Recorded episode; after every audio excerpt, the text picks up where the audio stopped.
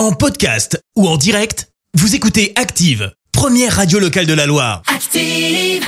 L'actu vue des réseaux sociaux, c'est la minute hashtag. 6h52, on parle buzz sur les réseaux avec toi Clémence. Oui, ce matin, on parle déferlement de haine sur les réseaux sociaux.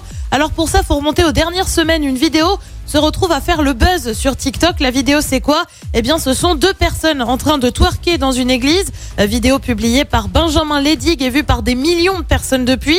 Sauf que très vite, eh ben, la vidéo a- aussi été reprise euh, par des internautes d'extrême droite qui ont appelé à harceler, voire même à s'en prendre physiquement aux deux personnes de la vidéo.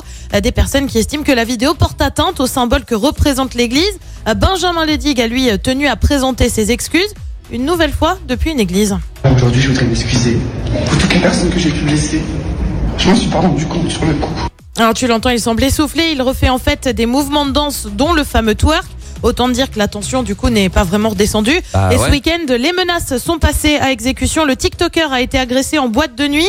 La veille, des gens s'étaient présentés au domicile de sa mère. Euh, Benjamin Ledig a ensuite euh, été sur le plateau de Touche pas à mon poste sur C8 pour présenter ses excuses. Il a également évoqué une bêtise avec cette vidéo.